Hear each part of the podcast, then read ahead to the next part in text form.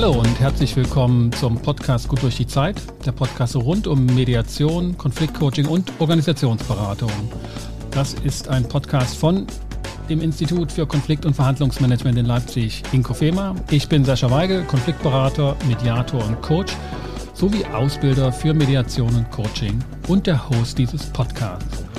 Und heute nicht allein. An meiner Seite als interessierter Gesprächspartner und Co-Host ist Dr. Jörg Schneider-Brotmann, Rechtsanwalt und Mediator aus Stuttgart von der Kanzlei Menold Bezler und schon mehrmaliger Gast in dieser Sendung. Hallo Jörg.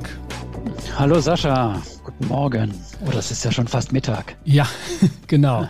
Es ist Mittag und wir haben es geschafft, eine Ankündigung sozusagen zu initiieren. Wir haben in unserem letzten gemeinsamen Gespräch hier, das war die Episode 105 zum Thema Prävention und Antizipation von Konflikten in Organisationen, sind wir auf das Thema gekommen, Konfliktmanagementsysteme. Und wenn ich mich recht erinnere, hattest du eine Idee, eingebracht, die unser heutiger Gast formuliert hatte, nämlich das Konfliktmanagementsystem dem Risikomanagement zuzuordnen und dass das eine Form auch eben von Präventionsarbeit ist. Ich habe es nicht mehr ganz im Kopf, aber ich glaube, das war so der Ausgangspunkt. Wie hast denn du das in Erinnerung? Genau, wir hatten ja über die Konflikt Prävention und die Antizipation gesprochen und dann den Bogen geschlagen zu den Konfliktmanagementsystemen. Das ist richtig. Ich habe das ja auch schon eine Weile verfolgt und es gibt ja auch verschiedene Publikationen. Es gibt ja auch die bekannte Studie von PwC und der Europa-Universität, äh, Studienreihe von 2005 bis 2016. Und da klang das ja auch schon mal an, sage ich mal, dieser, dieser Ansatz, ja, dass man ein Konfliktmanagementsystem als Teil eines Risikomanagementsystems betrachtet. Und die Besonderheit, die wir noch so hatten, ist, ist, dass die Konflikt Prävention da eben manchmal ausgespart wird. So Stimmt. gerade in, in, in dem bekannten Konfliktmanagementsystem Viatrina-Komponentenmodell ist die Konfliktprävention ausgespart und da haben wir uns so ein bisschen gefragt, warum ist das eigentlich so? Und da würden wir gerne mal tiefer einsteigen. Und so kam dann die Idee her, noch einen weiteren Gast mit einzuladen. Genau.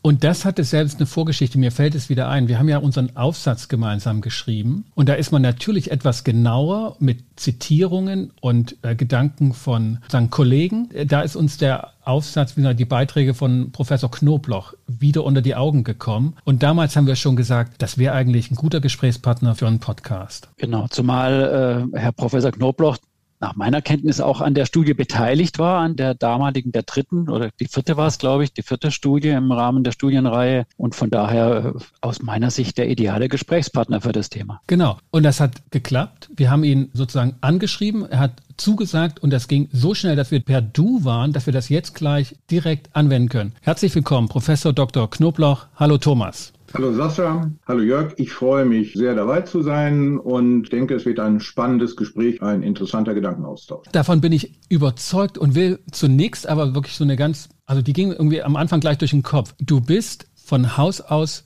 Betriebswirt und dort speziell für Rechnungswesen. Also so was aus meiner Erfahrungswelt irgendwie ganz weit weg ist. Wie kommst du als Experte für Rechnungswesen, für Steuerberatung zum Konfliktmanagement, was ja eher sowas aus einer ganz anderen Ecke kommend herrührt? Wie bist du zu dem Thema gekommen? Das hat mich selbst tatsächlich ein wenig überrascht. Ich komme wirklich aus der ZDF-Welt des Rechnungswesens, beschäftige mich insbesondere mit dem Bilanzrecht und mit der handelsrechtlichen Rechnungslegung. Und im Kontext der Rechnungslegung geht es dann auch um die Risikoberichterstattung. Und dann fand ich das Thema Risikomanagement ganzheitlich im Unternehmen total spannend, habe mich dann da eingearbeitet. Und das ist jetzt so meine akademische Spielwiese in der Hochschule und auch in der Beratung von Unternehmen. Und wenn man sich mit dem Risikomanagement nicht nur aus der Finanzwirtschaft betriebswirtschaftlichen Perspektive beschäftigt, sondern mehr ganzheitlich. Dann beschäftigt man sich mit Beschaffungsrisiken, mit Produktionsrisiken, mit Vertriebsrisiken, mit Personalrisiken, mit IT-Risiken. Und das habe ich getan. Und nachdem ich äh, intensiver in die Personalrisiken eingestiegen bin, habe ich festgestellt, ups, da gibt es ja oftmals eine nicht zu vernachlässigende Konfliktkomponente. Und wenn man tatsächlich jetzt gerade Personalrisikomanagement, also nicht nur Personalrisikomanagement, sondern äh, mit den daraus resultierenden Folgen betrachtet, muss man sich kausal auch mit den Konflikten beschäftigen, sonst fällt ein ganz großer und wichtiger äh, Aspekt mhm. unter den Tisch. Und so ist das gekommen. Also äh, wirklich etwas weg von der ZDF-Welt. Letztlich aber dann wieder ganz naheliegend, dass man in einem gewissen Verständnis Konflikte als Risiko sieht, weil man so die Vorstellung hat, das ist ein Makel, da läuft was nicht gut, da läuft was nicht rund und das stört in der Organisation und stellt ein Risiko dar und es wundert mich sozusagen nicht, dass das über das Personalrisiko letztlich aufgehängt wurde, ne? während man so einen Organisationskonflikten ja auch sagen könnte, die Organisation hat ein gewisses Konfliktrisiko, weil sie halt Arbeitsteilung organisiert und es ist ja dort zugeordnet. Das heißt, der Konfliktbegriff ist ganz klassisch zu verstehen, das ist etwas, das ist Sand im Getriebe und das stört und das stellt ein Risiko dar für die Organisation. Habe ich das so richtig erfasst? Das ist richtig erfasst, aber nicht vollständig äh, erfasst, jedenfalls nicht in meinem Verständnis, weil es gibt so einen etablierten Risikobegriff, beispielsweise vom Institut der Wirtschaftsprüfer oder von dem Deutschen Rechnungslegung Standardkomitee. Und da wird gesagt, äh, Risiken sind eigentlich Ereignisse oder Entwicklungen, die Unternehmen daran hindern, ihre Ziele zu erreichen.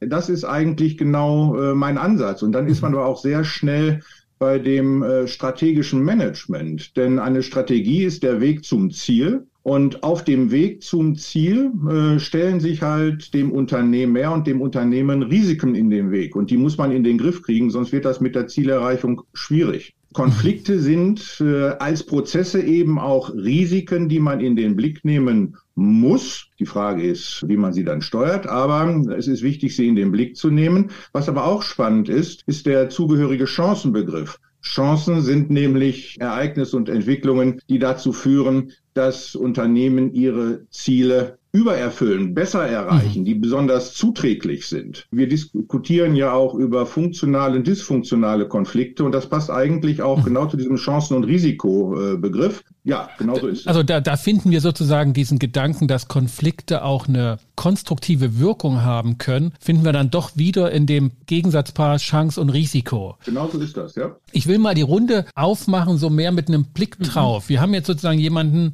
mit dir, Thomas, der so Zahlen, Daten, Fakten, sagt es, ne? Die mhm. ZDF-Welt und sehr auf Rechnung ausgelegt, also Geldwerte Wertorientierung. Jörg, du kommst ja so als Anwalt und hast dann später Mediation studiert und hast sozusagen eher den Blick, was ist rechtens, was ist rechtlich regelbar, wie kann man das in gute Wege leiten und hast sozusagen eine andere Perspektive auf das Thema Konflikt und Risiko wahrscheinlich auch erlebt, wie Firmen untergehen oder noch erfolgreicher werden im Streit, auch vor Gericht. Und ich sitze sozusagen als Konfliktberater hier, der also mehr und ausschließlich von dem Begriff Konflikt auf das Unternehmen guckt. Jetzt haben wir uns über Prävention und Konfliktmanagementsysteme zusammengesetzt. Wenn ihr diese drei Perspektiven euch so anschaut, Jörg, was wird für dich klarer, wenn du an den Aufbau und Etablierung von Konfliktmanagementsystemen schaust und das eben mit diesen unterschiedlichen Perspektiven. Naja, das ist ja auch das, was im Unternehmen passieren sollte, ja, wenn man auf Konflikte guckt, dass man eben aus, aus verschiedenen Perspektiven auf den Konflikt guckt. Ja, auch ein Unternehmen ist ja, ist ja ein, ein Organismus, ja, der aus verschiedenen Bausteinen besteht und die ganz unterschiedliche Sichtweisen haben. Ja, also eine HR-Abteilung guckt natürlich ganz anders drauf. Die hat vielleicht vor allem die, die internen Konflikte im Blick, ja, Mitarbeiterthemen, Führungsthemen. Dann gibt's, was weiß ich, eine Vertriebsabteilung zum Beispiel. Die hat vielleicht eher externe Konflikte ja mit, äh, mit Kunden ja, oder eine mhm. Einkaufsabteilung mit Zulieferern. Dann sind wir dann eher so im, im B2B-Bereich. Das ist dann auch wiederum eher der Bereich, in dem ich mich bewege als, als externer Berater, als Rechtsberater. Ja, weil wenn es im Außenverhältnis äh, Streitigkeiten gibt oder Schwierigkeiten in Lieferbeziehungen, dann werden wir dazu genommen. Eine Controlling-Abteilung hat dann vielleicht wieder einen ganz anderen Blick, dann eher den finanzwirtschaftlichen Blick, den hier der Thomas äh, vertritt quasi. Ne? Von daher macht es natürlich auch viel Sinn, dass wir uns hier in der Konstellation zusammensetzen und mal versuchen, ein bisschen das auseinander zu dividieren und zu schauen, wie, wie laufen die verschiedenen Disziplinen da zusammen. Thomas, du hast ja auch schon mal angedeutet gerade, also deine Brille ist zunächst mal natürlich eine, eine finanzwirtschaftliche, ja. Also du hast, du denkst, dieses finanzwirtschaftliche Risikoverständnis, du hast ja gesagt, es geht darum, um die Zielerreichung des Unternehmens und das sind ja dann meistens finanzwirtschaftliche Ziele, ja. Aber es gibt natürlich auch andere, ja, das sind dann, also in dem Fall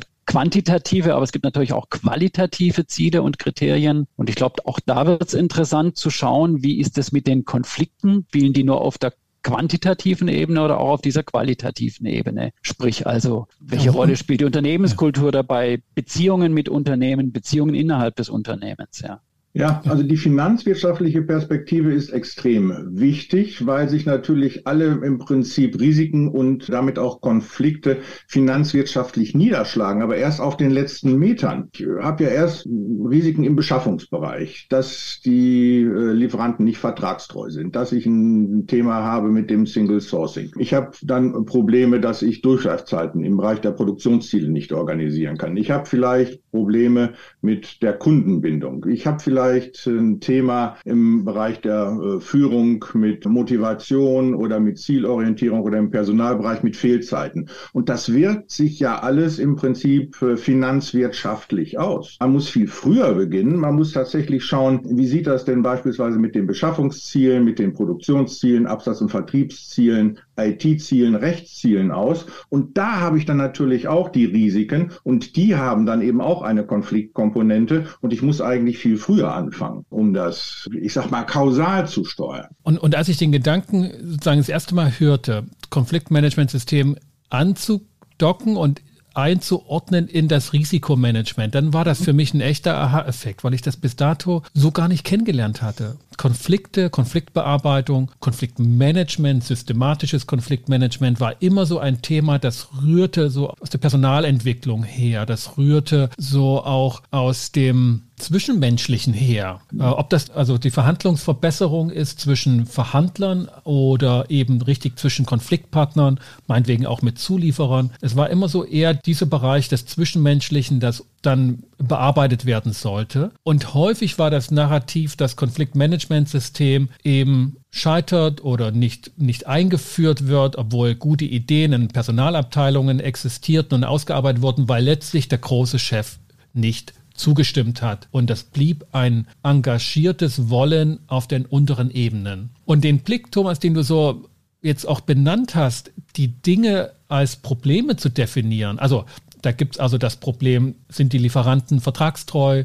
Das Problem, ob die Motivation und Führungsarbeit gelingt, stellt sich aus der Perspektive der Beteiligten als Konflikte häufig dar. Und das finde ich einfach eine Ergänzung und muss aber sagen, ich habe es noch nicht genau verstanden, wie Risikomanagement mit dem Konfliktmanagementsystem jetzt so verbunden wird, dass das als ein Managementprozess von höchster Ebene gesteuert wird. Kannst du das ein bisschen erläutern? Das würde ich sehr gerne tun und ich würde da anknüpfen, wo du vorhin gesagt hast, okay, der Jörg betrachtet das ja auch aus einer rechtlichen Perspektive. Das würde ich vielleicht ähm, auch mal versuchen, weil das äh, für mich wirklich äh, eine belastbare Argumentation ist zur Einführung oder zur Notwendigkeit von Konfliktmanagement im Unternehmen. Es gibt ja im Prinzip implizit eine Verpflichtung, zumindest äh, für Vorstände und Geschäftsführer, Risikomanagement äh, im Rahmen einer verantwortungsvollen Unternehmensführung im Unternehmen zu betreiben. Das hat was mit Sorgfaltspflichten ja. zu tun. Und äh, das ist jetzt ergänzt durch das äh, Staruk, wo auch gesagt wird, okay, gefährdende Entwicklungen, Risiken müssen in den Blick genommen werden und müssen eben auch gehandhabt werden. Ja, vor so. der Insolvenz noch jetzt, ne? Ja, ja, natürlich, genau. damit genau äh, existenzgefährdende Situationen nicht eintreten und zwar mhm. möglichst früh. Da ist auch noch ein Zeitaspekt in ja. diesem gesetzlichen Auftrag drin. Nicht, wenn es schon fast zu spät ja. ist, sondern sehr früh. Ich glaube, zwei Jahre nur. Ja. Zwei Jahre vor Absehbarkeit, dass die Insolvenz droht, genau. Ja, li lieber noch früher, ja, wenn ich strategisch äh, begreifen kann. Aber wenn es denn äh, tatsächlich so ist, dass es eine gesetzliche Verpflichtung äh, gibt, ich sage mal, in welcher Ausprägung und in welcher Intensität auch immer Risikomanagement im Unternehmen zu betreiben, und wenn es dann tatsächlich so ist, dass es einerseits konfliktabhängige und unabhängige äh, Unternehmensrisiken gibt, dann ist ein Risikomanagementsystem komplett unvollständig und in den konfliktabhängigen Bereichen insuffizient, wenn es tatsächlich Konflikte als Risiken nicht in den Blick nimmt. Okay, das heißt, die Risikomanager, das ist, so habe ich das Plädoyer verstanden, sollen drauf gucken, dass es halt Risiken gibt, die sind aus Konflikten heraus erwachsen und die muss man dann eben auch so behandeln und betrachten, dass es ein dynamischer Prozess ist und nicht ein Risiko per se. Ja, zumindest muss man sie explizit in den Blick nehmen. Es ist nicht nice to have. Wir können auch noch Risikomanagement machen. Wir machen schon Konfliktmanagement. Wir machen schon Compliance Management Systeme. Wir machen schon Kostenrechnungssysteme, Controlling-Systeme und wie auch immer. Jetzt machen wir noch irgendwie daneben ein Konfliktmanagement-System.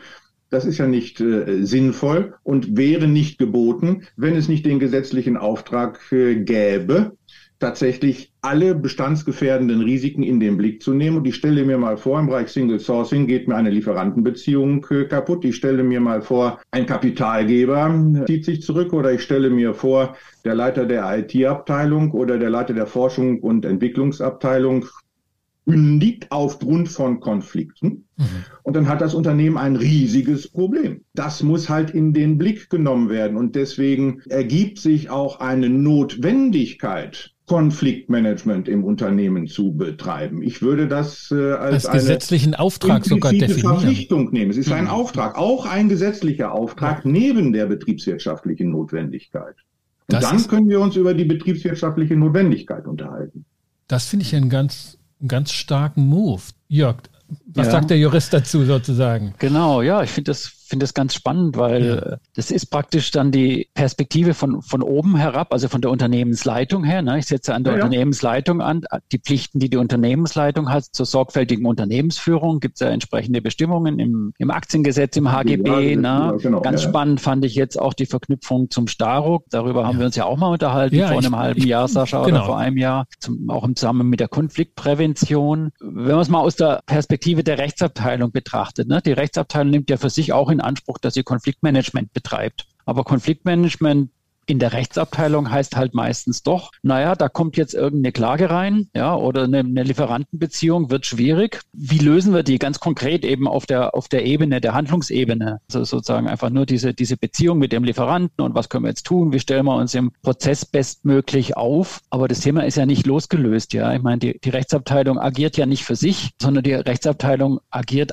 als eine Funktion des Unternehmens mit der Aufgabe, das Unternehmen vor Risiken zu schützen oder Risiken, die eben äh, sich materialisieren, dann bestmöglich zu minimieren. Ja, und vor dem Hintergrund finde ich den Ansatz vom Thomas dann zu sagen, dann, dann muss eben auch die Rechtsabteilung, und so würde ich es verstehen, mhm. Thomas, ja, integriert sein quasi in so ein gesamtheitliches Risikomanagement, finde ich total konsequent. Also die Rechtsabteilung sowieso und das Konfliktmanagement eben auch im äh, Risikomanagement. Ja. Und es geht genau darum, ich kann noch eine andere Verknüpfung herstellen. Ich kann auch eine Verknüpfung herstellen vom Konfliktmanagement zum Business Relationship Management, wenn ich an die B2X-Konflikte denke oder auch wenn ich die, an die Arbeitsplatzbeziehungen äh, denke. Ja? Vielleicht nochmal ähm, ein bisschen langsamer. B, 2 x also B2B war vorhin schon gefallen, das war mhm. Business to Business. B2X, mhm. was ist das nochmal konkret? Also das ist so ein bisschen meine Unterscheidung. Ich habe so die äh, internen Arbeitsplatzkonflikte und ich habe die externen Unternehmenskonflikte. Ah, also die Zulieferer und ja, ähm, und dann habe ich da Business to Business. Das sind so die Lieferanten, Business to Customer. Ich habe aber auch das B2C? Thema Business to Authorities, wenn ich mit Behörden äh, mhm. diskutiere, oder Business to Public, wenn es beispielsweise um Bürgerinitiativen ja. geht oder wie auch immer. Kindertagesstätten ne, in der ja, Gemeinde, natürlich. ob ein Industriestandort ist oder nicht, ist manchmal davon abhängig, ob Familien dort leben können, weil eine Kindertagesstätte ist. Das habe ich noch nicht gehört. Das finde ich eine gute Ergänzung zu den klassischen B2B und B2C. Und jetzt brauchen wir noch das X. Das X, das genau. X steht für extern. Ah, okay. Und also X als äh, Platzhalter für Business äh, to Customer, Business to okay. Business, Business to Authorities, ah. Business to. Der Neighbor, äh, der, der, der, Nachbar, der meinetwegen äh, gegen das Bauen irgendwie was hat, vielleicht von, einer, von einem Industriestandort. Und wenn ich noch auf einen Punkt eingehen darf, äh, das hatte Jörg vorhin auch gesagt, die Frage ist, wer ist denn eigentlich genau verantwortlich dafür und muss Sorge tragen, dass Konfliktmanagement im Unternehmen betrieben wird? Naja, in meinem Verständnis ist das derjenige, der auch Sorge für das Risikomanagement äh, tragen muss. Deswegen muss das Konfliktmanagement jedenfalls getragen werden äh, und verantwortlich begleitet werden von der Geschäftsleitung. Nicht? Die Geschäftsleitung kann sich beim Risikomanagement nicht wegducken, wenn es versagt und genauso wenig kann sich die Geschäftsleitung wegducken, wenn das Konfliktmanagement versagt und konfliktgetriebene Risiken das Unternehmen mehr oder weniger stark gefährden. Das ist äh, eigentlich äh, ein, eine ganz klare Botschaft. Ja. Und das ist auch der strategische Aspekt im Konfliktmanagement. Oft wird ja immer nur über operative Konfliktbearbeitung besprochen. Ja, ja also wie sollen Konflikte bearbeitet werden? Oder es wird abstrakt gesprochen, wie könnte denn ein Konfliktmanagementsystem aussehen? Wo schon die ähm, Lösung drinne ge gearbeitet ist. Ja, motivierend müsste eigentlich die Frage beantwortet äh, werden, warum brauche ich unbedingt aus einer strategischen Perspektive das Konfliktmanagement, damit ich meine Unternehmensziele besser erreiche? Da komme ich gleich nochmal auf den Punkt zu. Äh, warum brauche ich das? Ich will nochmal diese eine Deutung abprüfen. Wenn man das sogar aus den Gesetzen jetzt als gesetzlichen Auftrag ableitet, sich um Konflikte managend zu kümmern, dass man praktisch ne, mit, dem, mit der Idee von der gesetzgeberische Wille ist sozusagen dann getragen von der Vorstellung, dass Konflikte händelbar sind, dass Konflikte mhm. verändert werden können. Es ist nicht mehr sozusagen das Schicksal. Und häufig, wenn ich arbeite sozusagen, habe ich diese Vorstellung bei Klienten, bei Auftraggebern, naja, Konflikte sind halt da und die kann man gar nicht ändern. Man kann Menschen nicht ändern, also und dann ist das halt so. Man kann dann zwar harte, einschneidende Maßnahmen durchführen, aber dass ein Konflikt etwas ist, das gesteuert werden kann, das finde ich noch nicht überall als Vorstellung wieder. Und das sozusagen jetzt auf der höchsten Abstraktionsebene des Gesetzes interpretierend herauszulegen, das finde ich neu, höchst modern mhm. und fast schon revolutionär. Äh, du hattest vorhin auch die Frage gestellt, wie das denn passieren kann. Ihr habt ja auch das Viadrina Komponentenmodell diskutiert. Das ist ja im Prinzip ein vollständiges Konfliktmanagement-System. Und wenn es darum geht, ich sag mal, Konfliktmanagement in das Risikomanagement zu integrieren, dann äh, geht das nicht mit dem großen Wurf. Es geht nur über, ich sag mal, evolutorische Schritte. Und es geht darum, ich sag mal, nachhaltige Konfliktmanagement-Strukturen im Unternehmen zu schaffen schaffen. Und äh, dann kann ich über die Vertiefung der, ich sag mal, zentralen Basisstrukturen des Konfliktmanagements irgendwann vielleicht auch einmal ein vollständiges Konfliktmanagementsystem nach dem Viadrina Komponentenvorbild im Risikomanagement verorten oder umsetzen. Wenn ich mir mal die Prozessschritte anschaue, was passiert im Risikomanagement? Ich muss Risiken identifizieren, ich muss sie analysieren, ich muss sie bewerten, ich muss sie steuern, ich muss das dokumentieren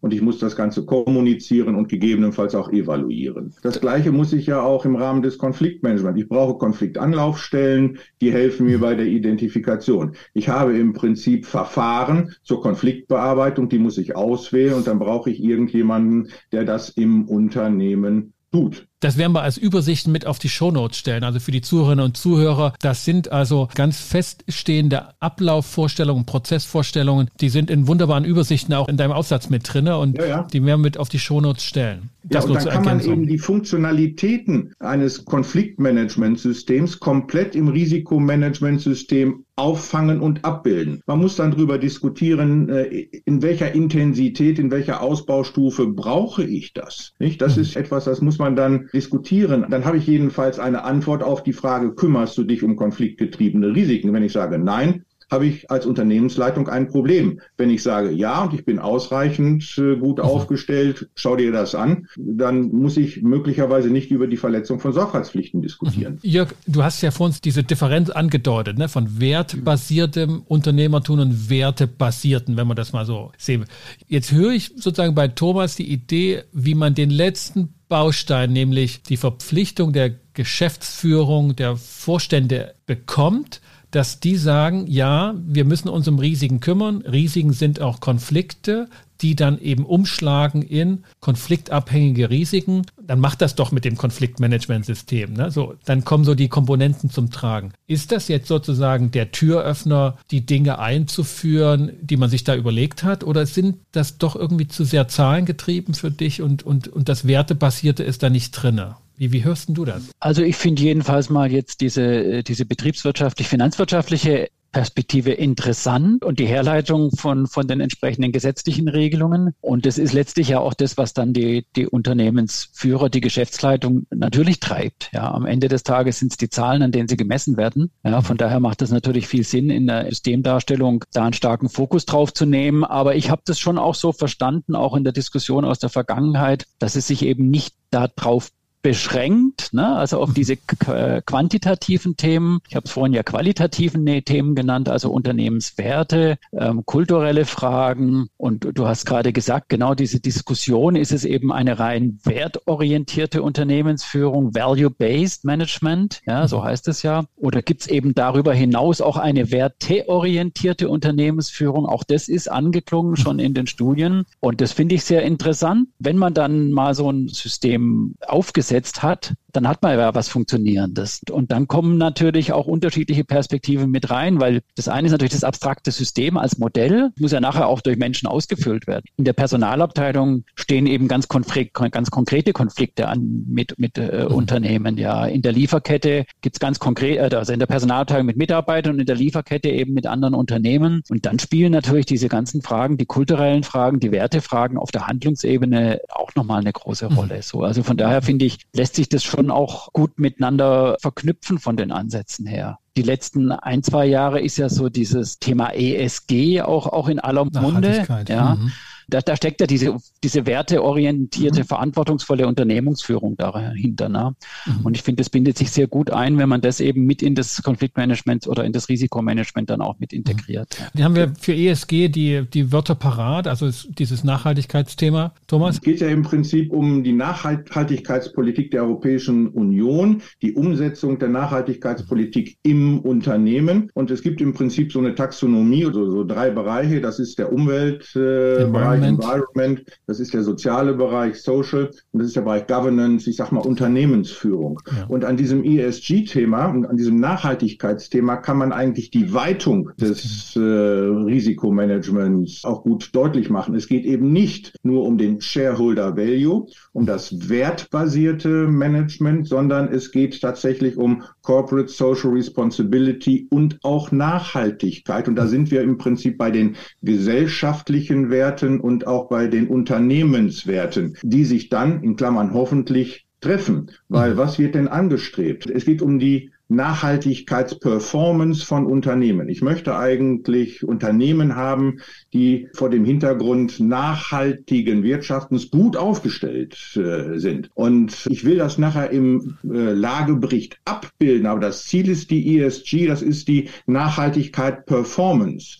Und dann brauche ich im Prinzip im Unternehmen, oh Entschuldigung. Nee, hm? nee, nee. Also die Frage war, darin enthalten ist sozusagen auch risikotolerant zu sein, also Risiken abfedern zu können. Wenn ich eine Nachhaltigkeitspolitik habe, dann brauche ich Nachhaltigkeitsziele. Ich muss doch die Frage beantworten, wohin möchte ich mit meiner Nachhaltigkeitspolitik? Welche Ziele will ich im Bereich Umwelt? Welche Ziele will ich im Bereich Soziales? Welche Ziele will ich im Bereich Governance realisieren? Die muss ich mir ja stellen, sonst kann ich damit ja nicht strategisch umgehen. Wenn ich das beantwortet habe, dann bin ich bei den Zielen. Und dann habe ich natürlich Risiken, die genau diese Zielerreichung gefährden im Verständnis. Mhm. Risiko als Zielhindernisse. Genauso ist es, ja. Und mhm. dann muss ich schauen, welchen Beitrag kann denn das Konfliktmanagement äh, liefern, mhm. dass ich beispielsweise meine ESG-Performance im Bereich Soziales oder im Bereich Governance optimiere.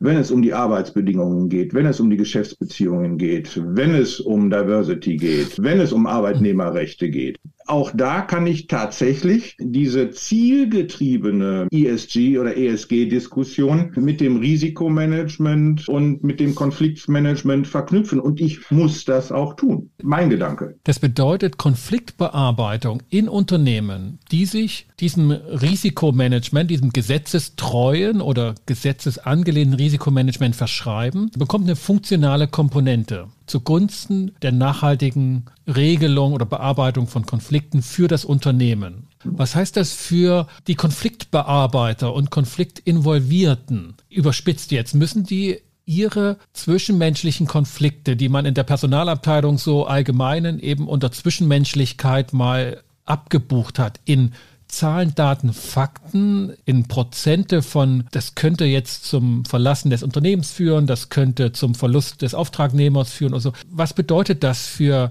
diese Ebene, die Konfliktbearbeitung eher so, ich sag mal, unter Kulturaspekten oder Kooperationsaspekten verstanden haben, dass das anschlussfähig wird an das Risikomanagement? Kann, kann vielleicht kurz mal was ja, dazu sagen, gerne, ja, so auch aus der Perspektive wieder der, der Rechtsabteilung, ja, wenn es um externe Konflikte gibt. Also ich erlebe heute schon Unternehmen, die sagen, also grundsätzlich äh, haben wir die Haltung, dass wir einen, versuchen, einen Prozess zu vermeiden. Ja, also wir versuchen grundsätzlich unsere Probleme, die wir haben in der, in der Kette, in der Zulieferkette oder mit Kunden einvernehmlich zu lösen. Auch da wird dann Vorsorge schon getroffen, ne? zum Beispiel in den Verträgen durch entsprechende Eskalationsklauseln, wo eben nicht dann nur eine Gerichtsstandsklausel drinsteht im Vertrag, ah, sondern eben ne, eine Eskalationsklausel. Das heißt, wir versuchen es erstmal auf Management-Ebene, dann gehen wir mhm. vielleicht eine Stufe weiter, dann gibt es vielleicht eine Mediation oder eine Schlichtung. So, und das ist für mich eigentlich schon Ausdruck einer bestimmten Werteorientierung, ja, mhm. dass man nämlich sagt, Verwandten- und Kundenbeziehungen stehen einfach im Vordergrund und die Aufrechterhaltung und sofern wenn es nicht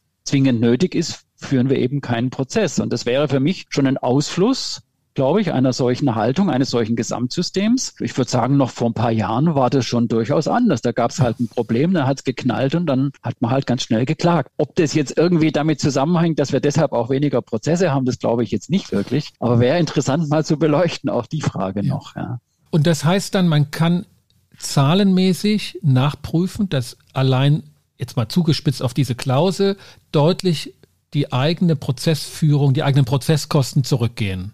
Könnte man, wenn, ja. wenn man, also das ist ja ein bisschen schwierig, sagen wir, mit diesen Prozesskosten, Ermittlungen, Prozesskostenanalysen, aber auch die, äh, Herr Thomas, du, du, du beziehst die ja ein, auch in deine mhm. betriebswirtschaftliche Betrachtung, habe ich gesehen. Ja. Und ein Unternehmen kann natürlich schon seine Rechtskosten und Prozesskosten natürlich erheben und sich zum Ziel setzen, die auch niedriger zu halten. Das wäre dann wieder ein finanzwirtschaftliches mhm. Ziel, ja das, das erinnert an den Kollegen äh, Professor Risse, den ich auch schon hier hatte, dessen Spezialgebiet diese Risikoanalyse für Prozesskosten ist. Und das würde sich dann praktisch im Risikomanagement in diesem Bereich dann niederschlagen. Ich glaube gar nicht, dass sich das unbedingt im Risikomanagement zahlenmäßig niederschlagen muss. Weil wenn ich beispielsweise ein IT-Risiko, ein Sicherheitsrisiko oder ein Rechtsrisiko oder ein Personalrisiko managen möchte, ich habe ein, ein Riesenthema mit fehlender Motivation, ich habe ein Riesenthema mit Krankheit. Na gut, das geht jetzt möglicherweise noch. Aber wenn eine Lieferantenbeziehung gestört ist, die Verhandlungen schwierig hm. werden, die Liefertermine nicht eingehalten werden,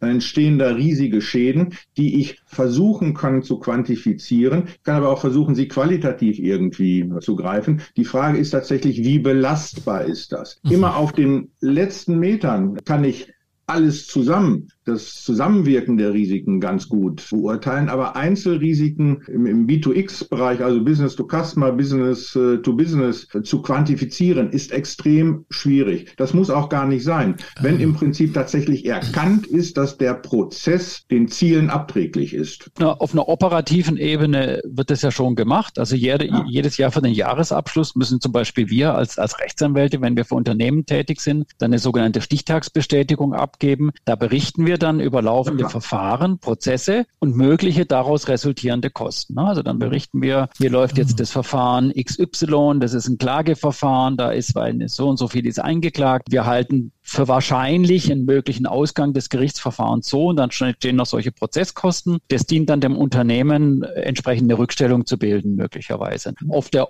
operativen Ebene wird das schon gemacht. Ich verstehe das so, dass das dann wiederum Bestandteil natürlich des übergeordneten Risikomanagements ist. Natürlich, aber nicht nur. Ne, völlig, mhm. völlig klar. Wenn ich aber zum Beispiel hingehe und sage, ich habe da den Verantwortlichen für die IT-Infrastruktur und der ist krank oder der kündigt möglicherweise. Dann sind meine Systeme anfälliger für irgendwelche Cyberangriffe und Bedrohungen. Oder wenn irgendwelche Systemanpassungen da sind, ist das Know-how nicht da. Dann wird das alles extrem schwierig. Und was das alles kosten kann, das ist sehr schwer zu quantifizieren. Wenn ich mit dem jetzt einen Arbeitsplatz Konflikt vor Gericht diskutiere, sind diese Kosten, die im Prinzip neben den reinen Gerichts- und Anwaltskosten stehen, ja so nicht rückstellungsfähig und äh, werden eben nicht quantifiziert. Ich weiß nur, es ist ein enormes Schadenspotenzial und deswegen muss ich alles tun, damit genau das nicht passiert. Was heißt das ganz konkret, wenn jetzt uns jemand zuhört und sagt, Boah, das habe ich ja jetzt noch gar nicht so im Blick gehabt, dass ich da eine gesetzliche Verpflichtung habe. Mein Unternehmen ist guter Mittelstand,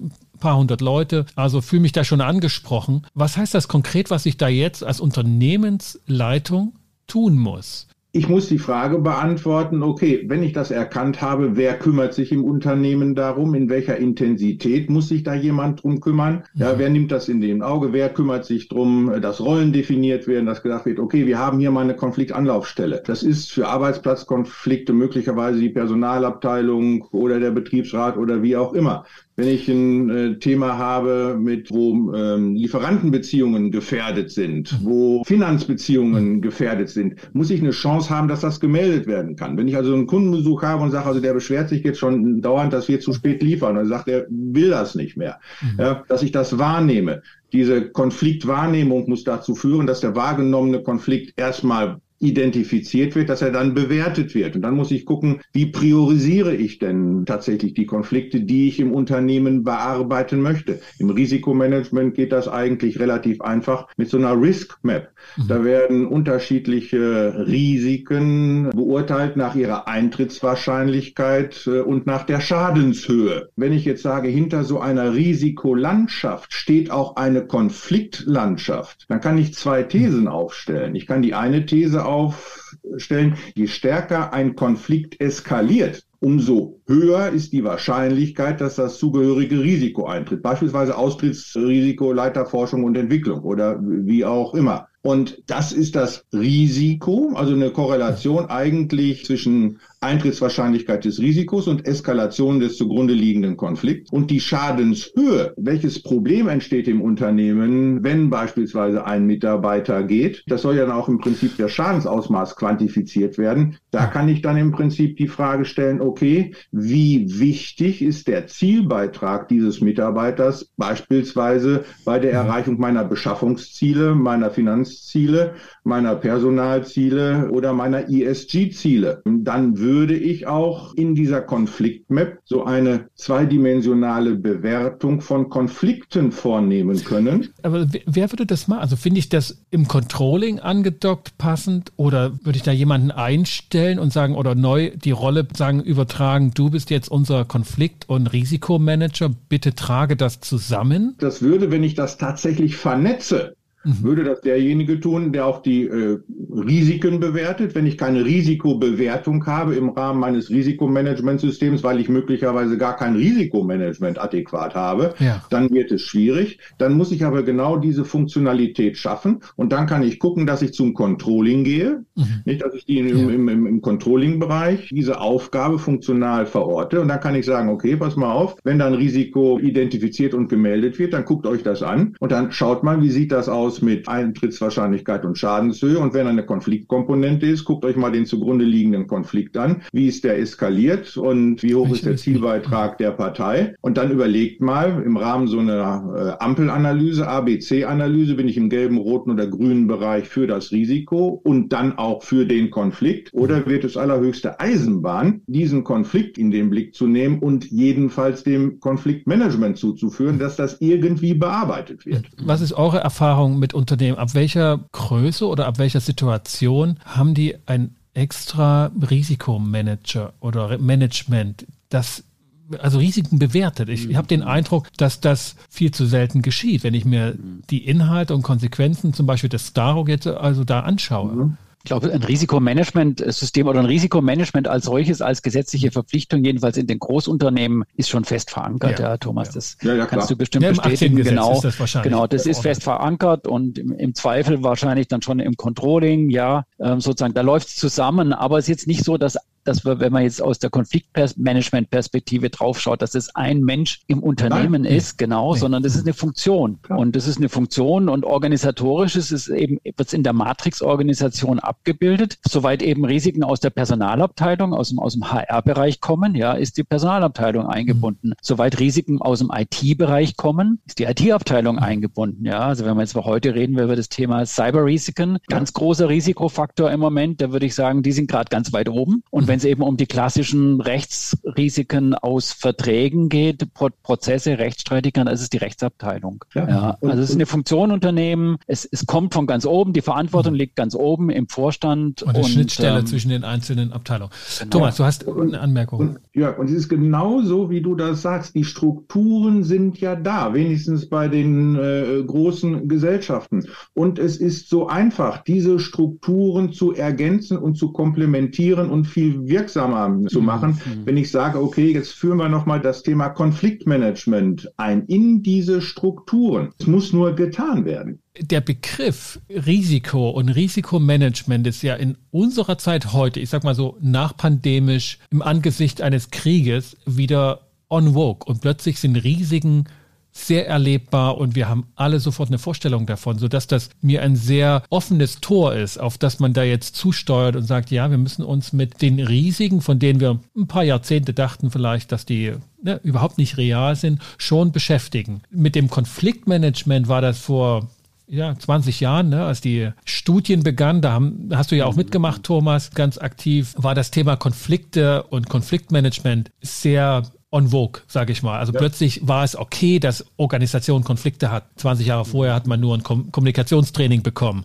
Heißt das, dass das vielleicht dann auch, jetzt ein bisschen im Blick in die Glaskugel, dass das dann auch so durchgewunken wird? Oder seht ihr da ganz konkret wirklich Zugkraft dahinter, dass Konflikte da über den Begriff Risikomanagement konkret angegangen werden? Auch wertebasiert? Ich finde es auch, auch jetzt, wo wir hier sprechen, einfach, einfach logisch und im Grunde auch, auch denklogisch, ja, dass wenn man über Risiken spricht, dass eben Konflikte ein, ein Teil von Risiken sind. Und deshalb glaube ich schon, dass, dass jedes Unternehmen, vielleicht können wir nachher noch mal kurz auf die Praxis schauen, ne, vielleicht die Erfahrungen, aber im mhm. Grunde jedes, jedes Unternehmen, das sich mit dem Risiko beschäftigt, eben auch die, die Konflikte äh, mit einbeziehen sollte. Aber ich würde ganz gerne den Bogen auch vielleicht noch mal ein bisschen aufmachen, ja. Ähm, mhm. Also wir haben jetzt eben äh, über Konflikte als Risiken nur gesprochen. Ne? Wenn ich mal zurückdenke an unseren letzten Podcast und, und auch den Beitrag, den wir gesprochen hatten, da haben wir ja doch auch immer diese, diese zweite Komponente, und auch Thomas hat es ja am Anfang schon eingeworfen, ne? diese Komponente, dass der Konflikt ja nicht nur Risiko ist, sondern dass im Konflikt oder im Konfliktpotenzial auch Chancen steckt. So, und das ist jetzt ganz interessant, wie, wie kann ich denn das in so einem System abbilden? Ja? Und auch da habe ich mal geschaut und auch das ist in der Studie von 2013, glaube ich, schon abgebildet. Ich mal an, dass das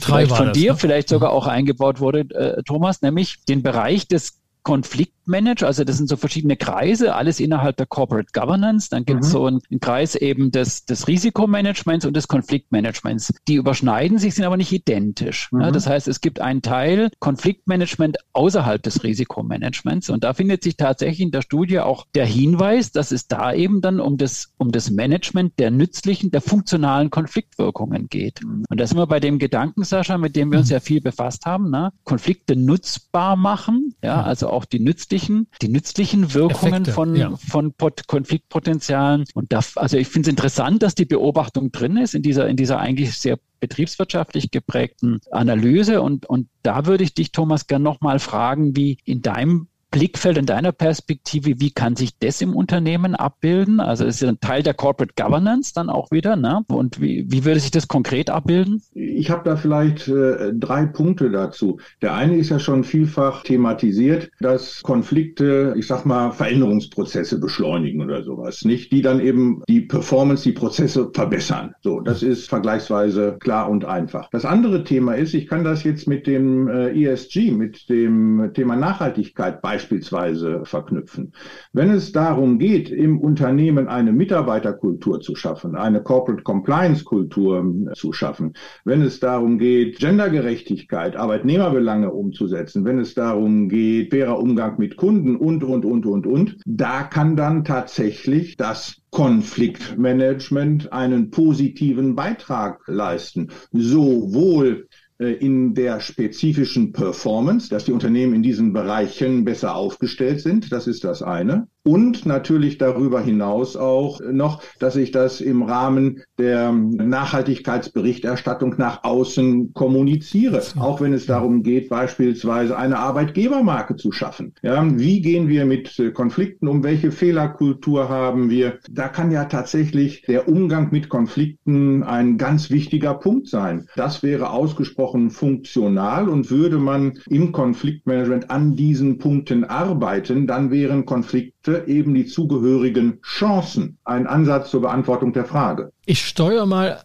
angesichts der Zeit jetzt so auf den Lackmustest zu. Wie schaut's denn in der Praxis aus? Wenn ich das richtig verstanden habe, gab es in der Studie damals von 2013, das war die dritte PwC-Studie, glaube ich, gab es ja Firmen, Organisationen, Unternehmungen, die sich da zur Verfügung gestellt haben, die sozusagen in die Studie eingeflossen sind. Dort wurde das getestet, wenn ich das richtig verstanden habe. Und was ist aus denen geworden? Also was kann man aus den Praxiserfahrungen herleiten zu den Ideen, die wir jetzt so eine Stunde besprochen haben? Der Blick in den Rückspiegel zeigt, dass sich einiges verändert in die richtige Richtung, nur nicht mit der gebotenen Geschwindigkeit. Da hatte man mhm. tatsächlich mehr Geschwindigkeit erhofft. Das Thema Konfliktmanagement wird bearbeitet, die Strukturen in den Unternehmen werden verbessert, es wird erkannt. Aber ich glaube, äh, es fehlt noch die nötige Motivation an der mhm. Geschwindigkeit zu arbeiten. Und vielleicht führt genau diese argumentative Verknüpfung zwischen Konfliktmanagement und Risikomanagement dazu, unabhängig von der betriebswirtschaftlichen Überlegung, dass wirklich erkannt wird, wir müssen uns drum kümmern. Es ist mhm. äh, extrem wichtig. Das ist äh, tatsächlich erkannt, was man nicht feststellen konnte in der Studie, weil die Studie drei, Studie vier, die waren ja alle anonymisiert. Man konnte jetzt nicht dieselben Unternehmen dann nochmal anschreiben und machen und tun. Man hat, glaube ich, 180 Unternehmen befragt. Der erste Schritt ist gemacht, der zweite Schritt ist gemacht, aber mit diesen wenigen Schritten sind wir noch nicht am Ziel. Also